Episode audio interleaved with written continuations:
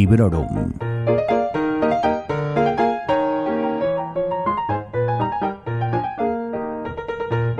Hola a todos y a todas, bienvenidos y bienvenidas a Librorum Podcast. Mi nombre es Vanessa, en esta ocasión soy la Vanessa congestionada porque hay mucha porquería en el ambiente, ya sabéis, lo de la primavera. Su parte mala tenía que tener, ¿verdad? Y en este podcast eh, lo que hago es hablaros de mis últimas lecturas, siempre intento que de una manera breve, siempre sin spoilers y dando una opinión pues muy personal. Tengo en mente una reseña de un libro al que le tenía muchas ganas, pero que me dejó muy fría. Y precisamente por esto creo que se me está resistiendo un poquito. Mientras que me decido y no me decido a sacarla, eh, voy a ir a por uno de estos episodios en los que hablo de otro tipo de contenido, pero siempre relacionado con la lectura y con la literatura. Ya sabéis, porque probablemente lo habréis leído en el título, que hoy he hecho una lista con algunos de los libros que más me han enganchado que considero más adictivos, mm, ya sea por la razón que sea. Quiero darle las gracias a Sara del podcast La Habitación 101, que fue quien me sugirió vía Twitter la idea para este episodio. Bien, aunque en un principio hice una selección de libros adictivos por años y me centré en los últimos cuatro años, pronto me di cuenta de que no era realmente lo que quería hacer para este episodio, ya que me encontré, mm, bueno, pues simple y llanamente repitiéndome. Estaba de nuevo dando títulos que ya he incluido en programas dedicados a las mejores lecturas del año, por ejemplo. Y esto no era lo que yo quería. Así que hice borrón y cuenta nueva y mi planteamiento es elegir siete libros, siete, porque es un número que a mí me parece bonito. Dicen que es el número de la suerte, esto ya no lo sé. Y también voy a intentar que sean libros de los que no haya hablado, o por lo menos de los que no haya hablado mucho en anteriores episodios del podcast. Y ahora voy al lío y ya os aviso de entrada que aquí no hay ni orden ni concierto.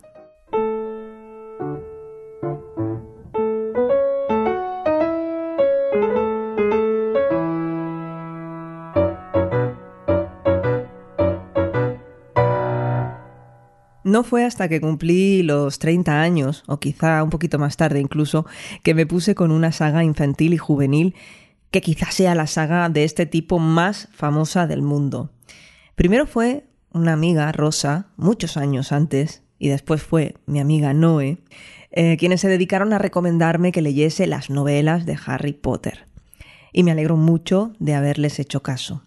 Aquí podría decir libros adictivos en plural, y haría un 2, 3, 4, 5, 6, 7 y ya estaría. Pero bueno, esto no lo voy a hacer en primer lugar porque tendría mm, poca gracia y en segundo lugar porque hay algún que otro libro de esta saga que no me acabó de convencer. Pero tampoco puedo poner el dedo exactamente en, en, cuál fue y por qué, así que voy a empezar haciendo trampas ya de entrada y voy a colocar como primer libro adictivo de esta lista no un libro, sino una saga de novelas, entendida como, como una historia en, en conjunto. Sí que quiero decir que quizá mis favoritos sean El prisionero de Azkaban y El misterio del príncipe, pero bueno, todos ellos me dieron muy buenos ratos, me resultaron tremendamente adictivos y lo más importante y lo que ha sido determinante para nombrarlos hoy es que cuando terminé la saga noté una sensación de vacío y de síndrome de abstinencia que ninguna otra historia me ha provocado. Y esto me resultó muy curioso porque yo, como os he dicho, no tenía una edad precisamente juvenil, entre comillas. Así que la identificación con los protagonistas, por mucho que vayan creciendo a medida que avanza la historia, la historia sobre todo escolar que nos contaba, pues era, mm, bueno, un poco ajena a mí en ese momento. Pero al mismo tiempo, Establecí una conexión emocional con todo este mundo, con todo lo que sucede y con todos y cada uno de los personajes que aparecen en ella que fue brutal. No he releído esta saga y a veces he dicho que iba a hacerlo, pero luego al final nunca lo hago y creo que es porque sé a ciencia cierta que esas sensaciones tan especiales no se van a volver a repetir. Así que prefiero quedarme con ellas y con ese recuerdo tan bonito que tengo.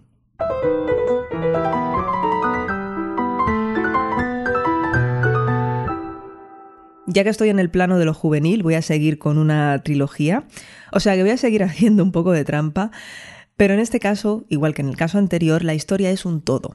Los personajes son los mismos o prácticamente los mismos, así que es como si pudiesen ir juntas las tres novelas en un solo volumen. Estoy hablando de la trilogía de los Juegos del Hambre o la trilogía del Sinsajo de Susan Collins. Aquí también hay una culpable directa o una responsable directa de que yo me animase a leer esta trilogía y se trata de Monse Cebrián, quien por aquel entonces para mí y para muchos de nosotros era Monse de las By the Way. Ella me habló de lo enganchadísima que estaba esta trilogía. Atención, en la cola de un pase para prensa del primer episodio de Juego de Tronos que tuvo lugar en Barcelona. Curioso como poco. Mm, yo me leí estas novelas en mayo de 2011 y por lo que veo no fue para nada un mal año porque casualmente, y os prometo que esto no ha sido intencionado a la hora de hacer la selección, me leí esta trilogía mientras me tomaba un descanso de la saga de Harry Potter. Y otro recuerdo que tengo sobre estas novelas que tanto, tanto me entretuvieron y que me hicieron sufrir es el tema de quedarme hasta tarde despierta leyéndolas. Porque esto, creedme, es rarísimo. Tengo la suerte de haber encontrado un mecanismo que me permite dar al botón del off de mis pensamientos y este es la lectura en la cama justo antes de dormir. A veces son unas páginas, a veces son unos párrafos y otras veces son solo unas palabras porque caigo rendida, pero a mí me va fenomenal para, mm, como se suele decir, detener el torrente de pensamientos. Pero Susan Collins tenía otros planes para mí y me mantuvo con los ojos bien abiertos padeciendo por la ya legendaria Katniss Everdeen. Es curioso, ¿verdad?, cómo relacionamos lecturas con sensaciones, con épocas de nuestra vida y también con algunos mm, lugares en los que nos ha pillado leyendo o, en los que nos recordamos leyendo un libro determinado. Y así como mi recuerdo de esta trilogía va unido al sofá de mi antiguo piso o a la cama, la saga de Harry Potter y los cuatro libros que vienen a continuación van muy de la mano del transporte público. Que no he hecho nada de menos.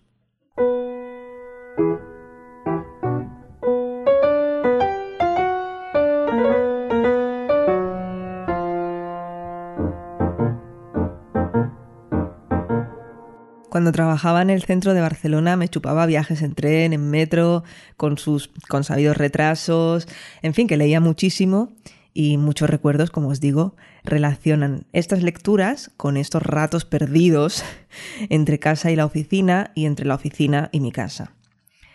Uno de esos recuerdos, protagonizado por un libro del que sí he hablado en el podcast, es el de pasarme la parada de Renfe de Plaza Cataluña, donde tenía que bajarme cada día, porque estaba tan embelesada con lo que estaba leyendo en 84 Charing Cross Road que ni el piloto automático de hacerlo cada día me hizo reaccionar. Esta novela de Helen Hanf es un libro de tipo epistolar y como os digo lo reseñé en el podcast cuando hice su relectura en tiempos de confinamiento en 2020.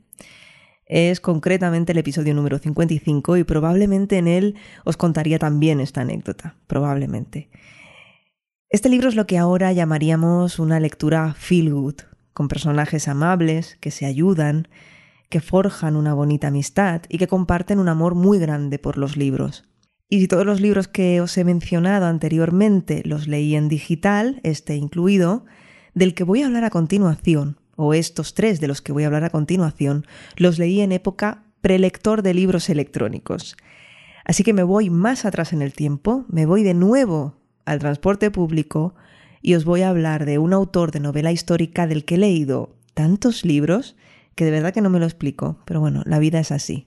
De nuevo incluyo entonces tres volúmenes en una misma gran historia para meter en la lista de libros adictivos la trilogía de Alexandros de Valerio Máximo Manfredi.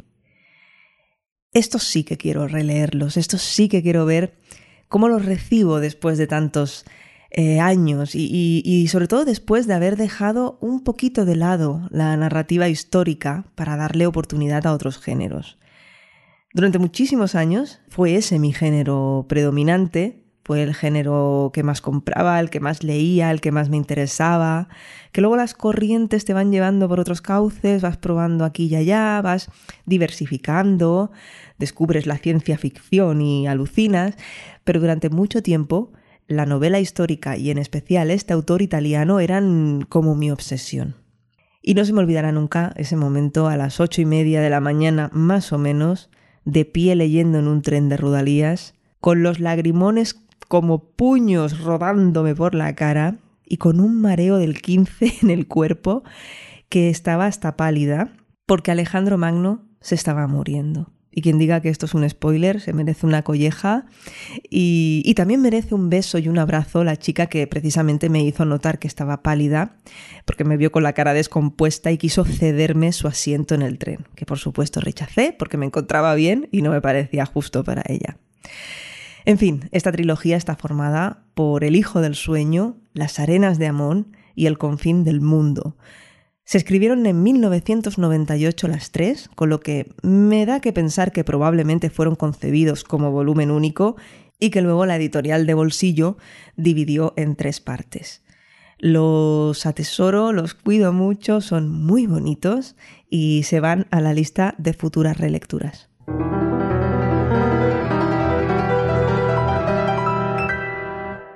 Y ahora vienen dos de fantasía y uno de ciencia ficción. El primero de fantasía es el tercer volumen de la saga de Canción de Hielo y Fuego de George R. R. Martin. Como la mayoría sabréis, se trata de Tormenta de Espadas y junto con Juego de Tronos, el primero es mi favorito de los leídos hasta la fecha. Amén, del que me mantuvo más enganchada y con esa sensación de quiero avanzar a toda máquina porque quiero saber qué pasa, pero al mismo tiempo no quiero que esto se termine. Por suerte para mí no empecé a leer la saga hasta que la serie y los actores y actrices que iban a aparecer en ella fueron anunciados. Lo digo porque entonces tuve bastante material por delante y pude leer los, los cuatro primeros libros de corrido. La contrapartida, obviamente, la mala suerte vendría de manos de los spoilers y de esa gente que por hacerse el gracioso te desvela cosas que de verdad todavía hoy, tantos años después, me hago cruces de cómo se puede ser tan rematadamente imbécil. En fin, sea como sea, disfruté muchísimo de todo lo que he leído hasta la fecha de esta saga. Eh, el spoiler, por cierto, me lo hizo de la primera novela, así que pronto quedó atrás. El spoiler, no mi rencor, ya lo veis. Y mis recuerdos sobre Tormenta de Espadas tienen un aroma eh, a café, como esa telenovela tan famosa.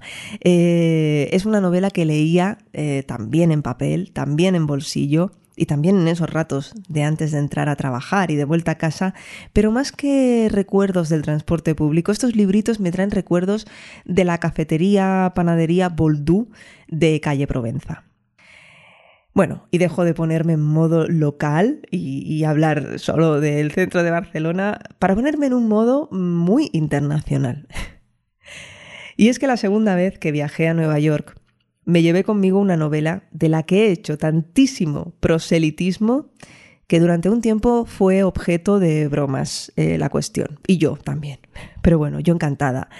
Mis amigos más antiguos en redes sociales a lo mejor ya se están oliendo que me refiero a el marciano de Andy Weir. Este es un caso de quiero leer el libro antes de ver la peli y me alegro mucho de haberlo hecho. Aunque la peli me encantó también. Pero me parecen como dos productos diferentes, como dos episodios diferentes de una misma historia o como una misma historia contada desde dos puntos de vista. No lo sé, no sé. Mm, solo sé que estaba tan implicada con lo que le pasase a este pobre hombre ahí solo en Marte, por Dios, que bueno, es que sufrí tanto y disfruté tanto y qué bien que estuvo esa experiencia y, de nuevo, no quiero que se termine esta novela nunca, ¿no? Era la sensación que estaba teniendo. Fue muy guay leerla y fue muy guay llevármela a Nueva York en aquellas vacaciones de Semana Santa que también me lo pasé. Eh, no tengo duda que en parte gracias a esta novela tan adictiva.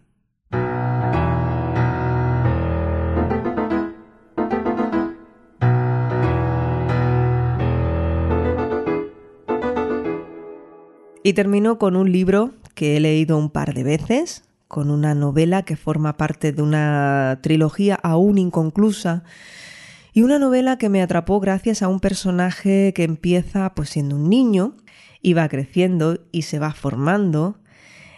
Me refiero, y me encanta que esté en este último puesto de honor, a El nombre del viento de Patrick Rothfuss.